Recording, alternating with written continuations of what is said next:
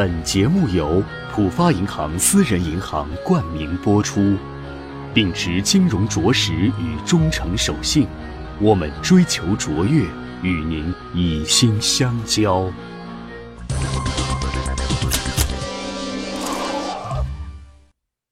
各位喜马拉雅的听众朋友，大家好，欢迎来到秦朔朋友圈。二零一八年很快就要结束了，那今天想跟大家聊一个话题呢，就是这一年中国很多知名公司的啊这个领导层或者说领导机制的一个重大变迁。呃，我觉得这一方面是表明了改革开放以来创业代企业家本身就到了一个接班的考虑，另外呢，其实也有助于我们去思考所谓企业的善政以及企业的宪政的问题。一个再伟大的公司领袖，其实都需要通过一种。机制化的啊这样的一种方式，来筛选出更加能够长治久安和代表公司未来的这样的核心领导团队，而且呢有一个生生不息的制度和文化方面的安排。那今年呢，我觉得就是中国公司领导人变迁的最最重要的一个模式呢，应该是。职业经理人的传承啊，那么最典型的就是马云先生交棒给了张勇，张勇先生现在是阿里巴巴的 CEO，那么他明年呢就会成为阿里巴巴的董事会主席。马云呢相当于是全退，但是呢他仍然是阿里巴巴合伙人的核心啊，然后这个合伙人呢又对于董事的提名权具有控制力啊，所以呢。事实上是通过合伙人机制呢来控制董事会，延续阿里巴巴的战略跟文化。所以我觉得阿里巴巴这种模式呢，是公司的所有权、控制权和经营管理权分离。那马云呢，相当于从经营管理权那个范畴呢，未来呢就会退到控制权这样一个范畴。第二个模式呢，呃，其实就是轮值 CEO 或者说是轮值董事长的模式啊。那这方面最典型的案例呢，应该就是华为。啊，华为是今年这个很大的一个公司的热点啊。最近刚刚的这个消息呢，就说今年他们的手机的出货量呢，啊，有可能突破两亿。那明年的计划呢，大概是两点三亿到两点五亿啊。华为今年呢是有新一届的董事会的诞生，那么之后呢就开始有轮值董事长的制度啊。董事会和董事会的常务委员会是由轮值董事长来主持的。在当值期间呢，轮值董事长就是公司的最高领导人啊，一轮半年。那这个轮值董事长的制度呢，未来五年呢都会一直贯穿下去。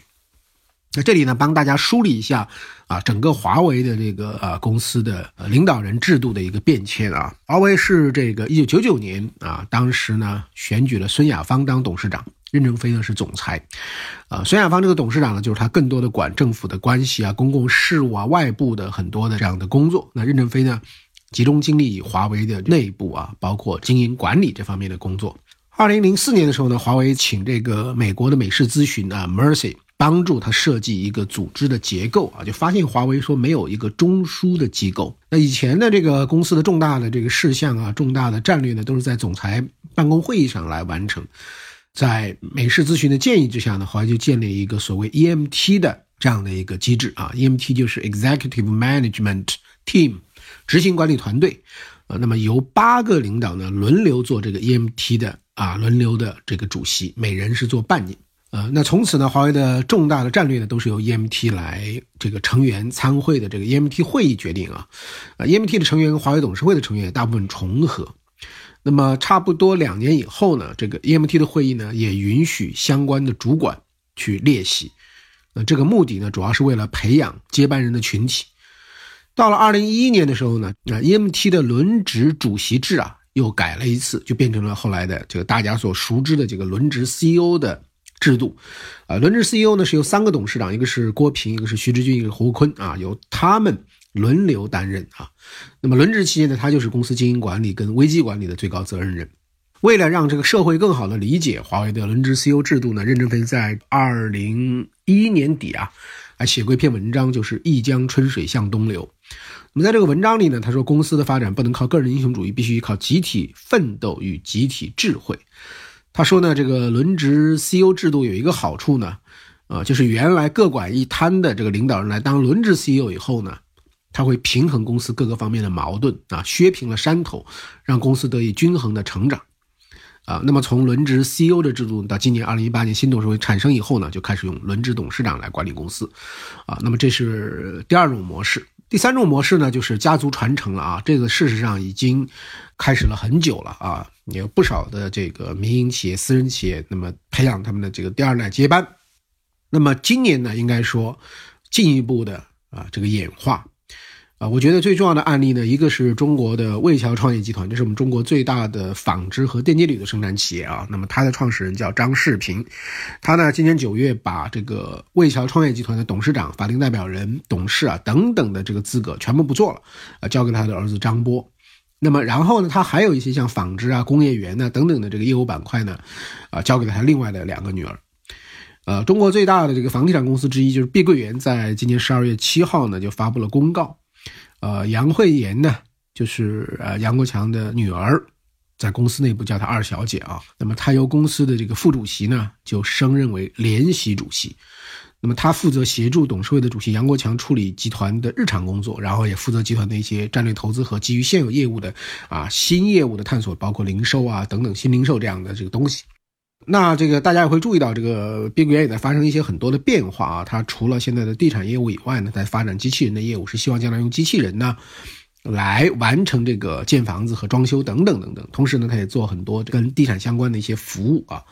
那么这有一些这个业务呢，就是啊，杨慧妍未来会发挥更多的作用。而杨慧妍的这个丈夫呢，那也是碧桂园的这个董事会的成员，他是清华大学毕业的啊。那么经过他穿针引线的，那么所以我们看到碧桂园向清华这个前一段这个捐了十几亿的这个人民币，那么最近呢有各种各样的合作。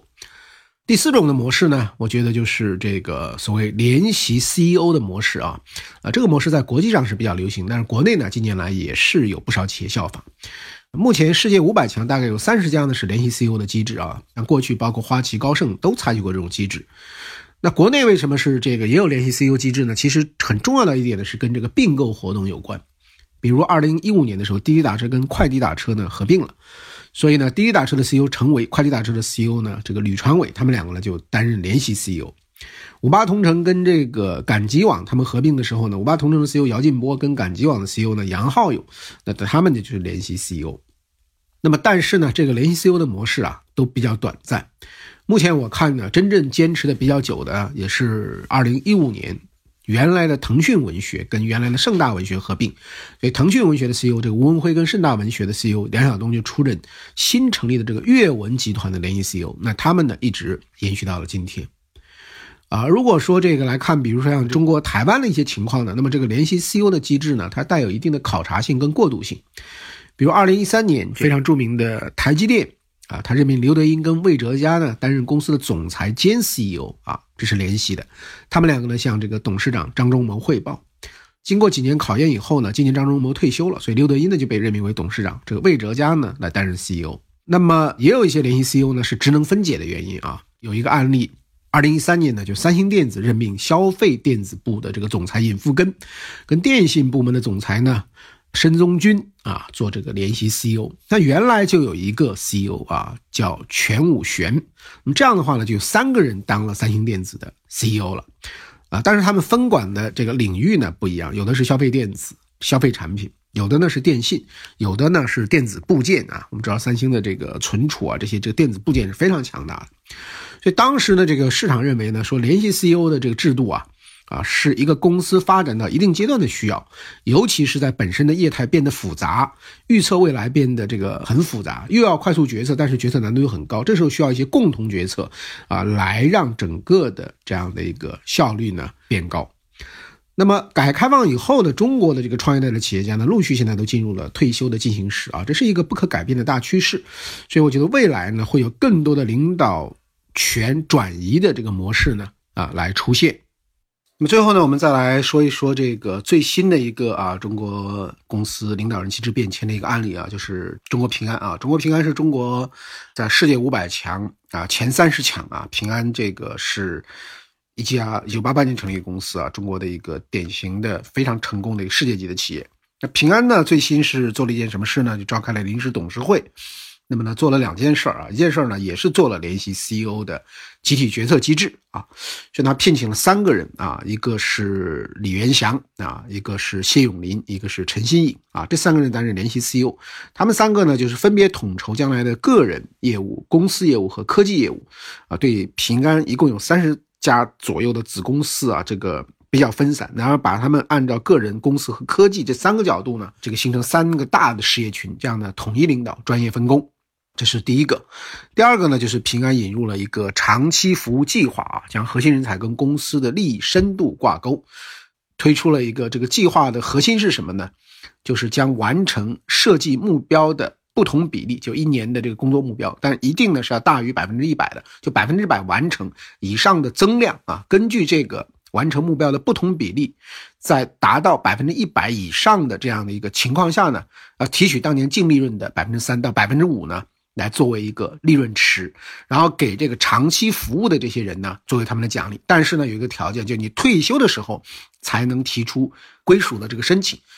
那平安现在的这个利润呢，一年大概有一千亿了，已经。那如果说这个净利润的百分之三到百分之五呢，已经有这个三五十亿了，这其实是一个啊非常大的数字啊。但是它是整个的这个核心的管理团队啊来分享，而且呢，你退休的时候呢才能提出这个申请。那这样的话呢，对于整个的啊高管利益的。一个一致性呢也很有好处，因为过去的话呢，平安它的集团呢相当于一个控股型的一个公司啊，它并不经营具体的业务，业务呢是在下面的各个分公司。那么高管呢有一些的利益呢是通过在子公司的一些创新业务里面参股啊和期权来实现的。那这样的话呢，就是子公司跟集团公司之间呢，它会有一些利益股东从股东角度利益不一致的方法，所以用这个方法呢就可以解决这些问题。所以我们来看这个平安这个模式呢，其实它主要就是啊。要采取的就是战略决策啊，这个呢是集体来决定，然后呢，重点的战略决策要联系 CEO 来落实，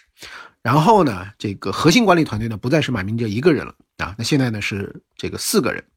如果加上平安的总经理任慧川呢，以及资深的这个董事长孙建一等等的，可能是六七个人，这样的话呢就形成了一个验证的模式啊，最后呢是用长期化的啊一个机制呢来凝聚这些关键的人才啊。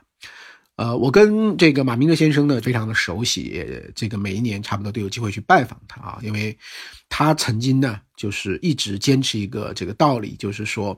呃，这个赛马。那么，二零零四年平安在香港 H 股上市的时候，他曾经就说，他说这个，